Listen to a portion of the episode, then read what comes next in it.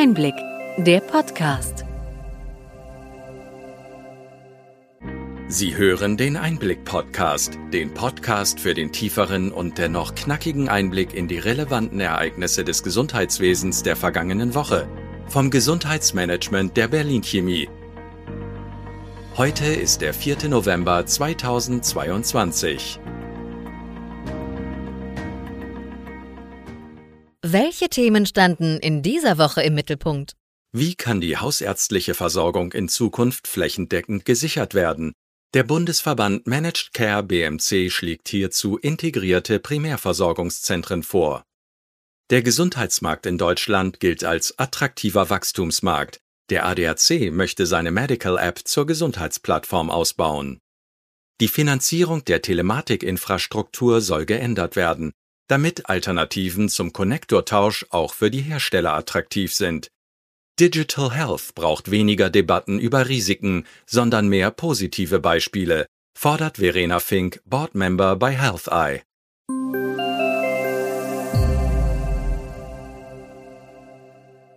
Womit fangen wir heute an?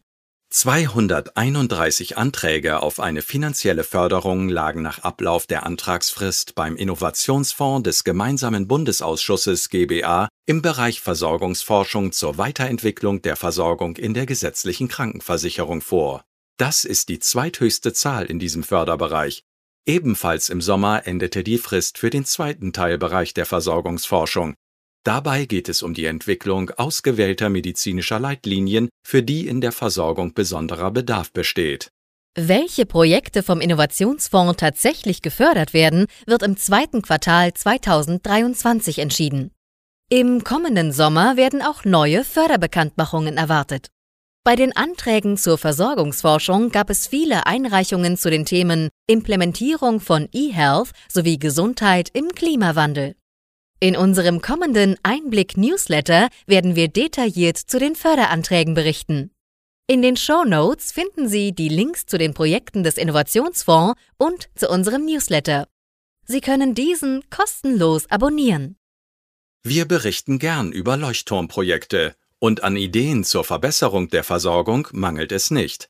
Allerdings schaffen es am Ende nur wenige der geförderten Projekte in die Regelversorgung aufgenommen zu werden. Dies ist aber erklärtermaßen das Ziel des Innovationsfonds. Seit 2016 gibt es die Förderung durch den Innovationsfonds.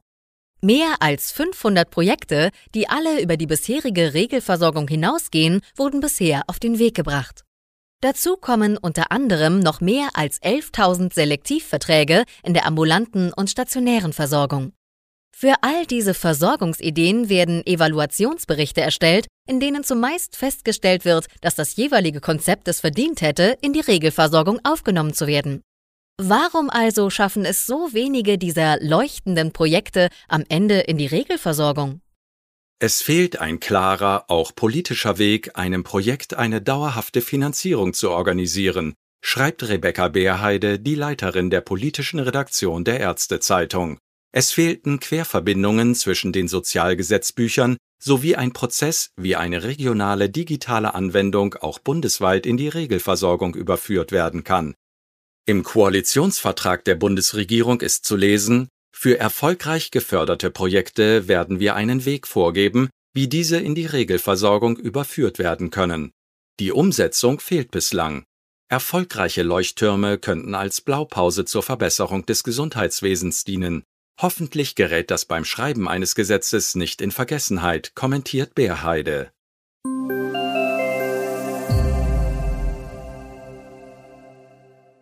Der Bundesverband Managed Care, kurz BMC, legt ein Impulspapier vor, die hausärztliche Versorgung durch integrierte Primärversorgungszentren IPVZ sicherzustellen. Schon heute gibt es Probleme bei der flächendeckenden ambulanten Versorgung. Entsprechend findet sich auch dieser Aspekt des Gesundheitswesens im Koalitionsvertrag der Bundesregierung und somit auf der umfänglichen To-Do-Liste von Karl Lauterbach. Der BMC befürwortet das Vorhaben des Koalitionsvertrages, in besonders benachteiligten Kommunen und Stadtteilen niedrigschwellige Beratungsangebote zu schaffen. 1000 solcher Gesundheitskioske möchte der Bundesgesundheitsminister in Deutschland einrichten. Doch die geplante Finanzierung hauptsächlich aus Mitteln der gesetzlichen Krankenkassen ist umstritten, und die Gesundheitskioske in Hamburg, die immer als gutes Beispiel vorgezeigt werden, stehen vor dem Aus. Die Krankenkassen haben angekündigt, ab nächstem Jahr keine Mittel mehr bereitzustellen. Die Gesundheitskioske könnten ein erster Schritt sein, so der BMC in seinem Impulspapier. Es würden aber weiterführende Strukturen benötigt, um eine wohnortnahe medizinische und pflegerische Versorgung in Deutschland sicherzustellen. Der Verband setzt sich dafür ein, integrierte Versorgungszentren zu etablieren. Diese könnten Versorgungsleistungen des SGB V mit Prävention, Rehabilitation und Pflege an einem Ort bündeln und so ein ganzheitliches Leistungsangebot schaffen. Die IPVZ sollen einen oder mehrere Arztsitze aufnehmen und konsequent digital ausgerichtet werden. So werde die haus- und fachärztliche Grundversorgung vor Ort sichergestellt. Wir finden das Diskussionsangebot des BMC wichtig und haben es in den Show Notes verlinkt. Das Gesundheitswesen muss den neuen Herausforderungen angepasst werden, und gleichzeitig erkennen immer mehr branchenfremde Akteure, dass die Gesundheitswirtschaft ein attraktiver Wachstumsmarkt ist. Wir hatten zuletzt von der Übernahme der Arztpraxiskette One Medical durch den amerikanischen Konzern Amazon berichtet. Die Big Player nutzten auch die Chance, dass die etablierten Akteure des deutschen Gesundheitswesens das Potenzial der Digitalisierung nicht nutzen, sondern sich im Klein-Klein der Umsetzung verhakt haben. Der Allgemeine Deutsche Automobilclub ADAC möchte seine Tätigkeiten auf dem Gesundheitsmarkt erweitern und baut dazu seine Medical App weiter aus.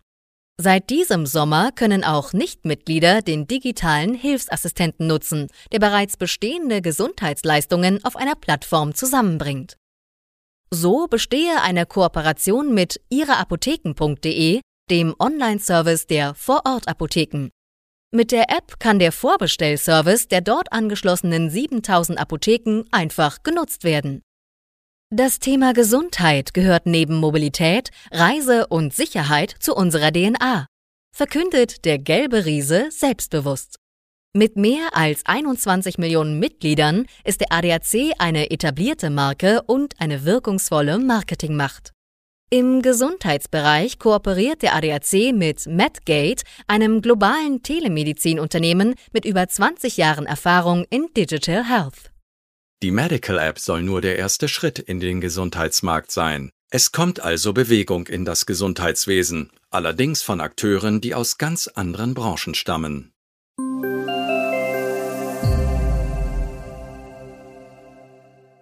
Das digitale Versorgungsgesetz sieht vor, dass die gesetzlichen Krankenkassen sich über Fonds mit bis zu 2% ihrer Rücklagen an Gesundheitsstartups beteiligen können. Seitdem das Gesetz Ende 2019 in Kraft trat, verringerten sich allerdings die Finanzreserven deutlich. Von den Kassen beteiligen sich nur die Barmer sowie die IKK Classic mit zusammen 30 Millionen Euro an einem Risikofonds. Zum Vergleich, die privaten Krankenversicherungen haben Anfang 2021 mit 100 Millionen Euro den Digital Health Fonds Heal Capital gestartet. Denselben Betrag sollen die gesetzlichen Kassen einsparen, indem sie sich das eigentlich vorgeschriebene Schreiben an ihre Versicherten zur Erhöhung der Zusatzbeiträge sparen. Normalerweise müssen die Kassen über Beitragssteigerungen informieren und die Versicherten können wechseln. Im Herbst beschloss der Bundestag, dass die Krankenkassen darauf in diesem Jahr verzichten dürfen. Hermann Josef Tenhagen, Chefredakteur des Geldratgebers Finanztipp, kritisiert diese Entscheidung in seiner Kolumne im Spiegel. Es gäbe große Unterschiede zwischen den Zusatzbeiträgen der gesetzlichen Krankenkassen und deshalb sei es kein guter Stil, auf diese Information der Versicherten zu verzichten, so der Journalist weiter. Dennoch ist der GKV Spitzenverband vom Gesetzgeber verpflichtet, unter anderem im Internet und den Kundenzeitschriften über die Beiträge der einzelnen Krankenkassen zu informieren. Sie finden den Link zur entsprechenden Übersicht in den Show Notes. Um das Geld der GKV geht es auch bei der Debatte um den Konnektorentausch. Die Ampelkoalition möchte nach der anhaltenden Kritik eine Gesetzesänderung auf den Weg bringen, damit die Finanzierung von Zertifikatsverlängerungen vereinfacht wird. Bislang sieht die Finanzierungsvereinbarung zwischen KBV und dem GKV Spitzenverband nur die Kostenerstattung für einen kompletten Austausch vor. Durch die Entscheidung, den Tausch mit 2300 Euro zu finanzieren, ist die Motivation der drei Anbieter gering, ein kostengünstiges Software-Update anzubieten. Dies kritisierte auch der Geschäftsführer der Gematik Dr. Markus Lack-Deacon in einem Interview mit dem Tagesspiegel Background. Künftig sollte eine feste Summe vereinbart werden, die alles beinhaltet, was für den Zugang zur Telematik-Infrastruktur benötigt wird. So wäre ein Software-Update oder das Hosting in einem Rechenzentrum auch attraktiv. Das neue Finanzierungsmodell müssen KBV und GKV vereinbaren und wir alle ersparen uns eine Menge Elektroschrott. Die geltende Erstattung für die Telematikinfrastruktur geht dem Ärztebund Medi nicht weit genug. Der Verband scheiterte in zweiter Instanz mit seiner Beschwerde und wird nun das Bundessozialgericht anrufen. Die Gerichte haben bislang die Finanzierungspauschalen bestätigt, die zwischen KBV und GKV vom Bundesschiedssamt festgelegt wurden. Diese decken jedoch nicht den gesamten finanziellen Aufwand der Arztpraxen. Damit Sie einen Überblick zu den Regelungen bekommen, haben wir die entsprechende Praxisinformation der KBV in den Show Notes verlinkt.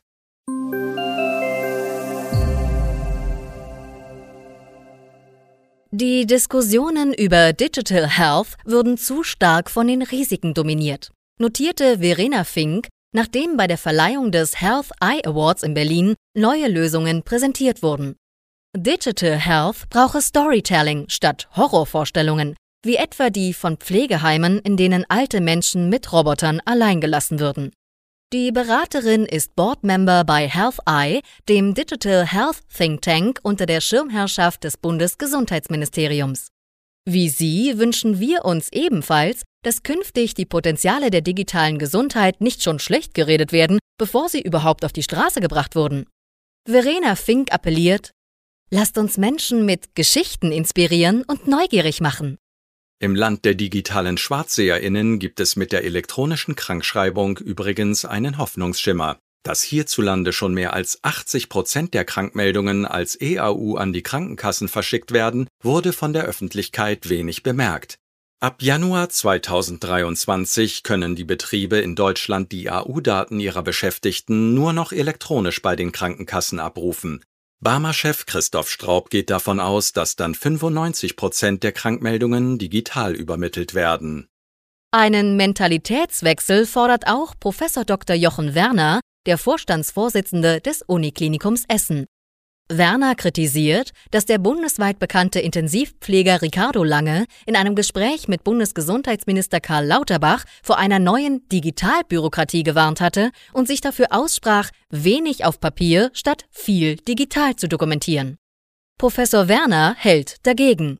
Wer kann wirklich glauben, dass die Rückbesinnung auf Papier Pflegekräfte entlastet? Sorgen machen ihm die hinter den Äußerungen des populären Ricardo Lange stehende Ablehnung von Innovation und Fortschritt sowie die grundlegende Skepsis gegenüber der Digitalisierung.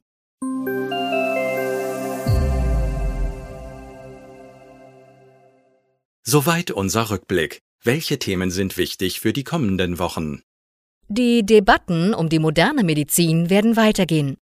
Wir freuen uns, wenn zunehmend positive Wortmeldungen wie die von Prof. Dr. Jochen Werner zu hören sind. Er berichtet beispielsweise von den Erfahrungen mit der elektronischen Patientenakte im Smart Hospital an der Universitätsmedizin Essen. Die Akte bringt Zeitersparnis und so bleibt mehr Zeit für die Patientinnen. Fachjournalistin und Einblickredakteurin Mirjam Bauer sprach mit dem vielfach ausgezeichneten Krankenhausmanager, der radikale Reformen im Gesundheitswesen fordert. Sie können das Interview mit Prof. Dr. Jochen Werner am kommenden Mittwoch als Einblick nachgefragt hören. Der Rollout des E-Rezeptes kommt erneut ins Stocken. Die Kassenärztliche Vereinigung Westfalen-Lippe steigt als einzige verbliebene Pilotregion aus. Bedenken des Bundesdatenschutzbeauftragten hatten dazu geführt, dass die Patientinnen die E-Rezepte nicht über ihre elektronische Gesundheitskarte einlösen können. Im Gespräch ist eine mögliche Duldung, bis dieser Weg zur Nutzung des E-Rezeptes final bereitgestellt werden kann. Die Gematik betont, dass die Erprobung des E-Rezeptes weiterginge. Seit Anfang Oktober hätten bundesweit mehr als 3700 Arztpraxen E-Rezepte ausgestellt, die in mehr als 9200 Apotheken eingelöst worden seien. Wie es weitergeht, soll bei der nächsten Gesellschafterversammlung der Gematik beschlossen werden. Hat Ihnen die breite und bunte Palette an Nachrichten und Informationen gefallen? Gern können Sie unseren Podcast weiterempfehlen. Schreiben Sie uns Ihre Anregungen und Fragen bitte an gesundheitsmanagement at berlin-chemie.de. Sie finden unsere Kontaktdaten auch in den Show Notes. Wir freuen uns, wenn Sie am nächsten Freitag wieder dabei sind beim Einblick-Podcast vom Gesundheitsmanagement der Berlin Chemie.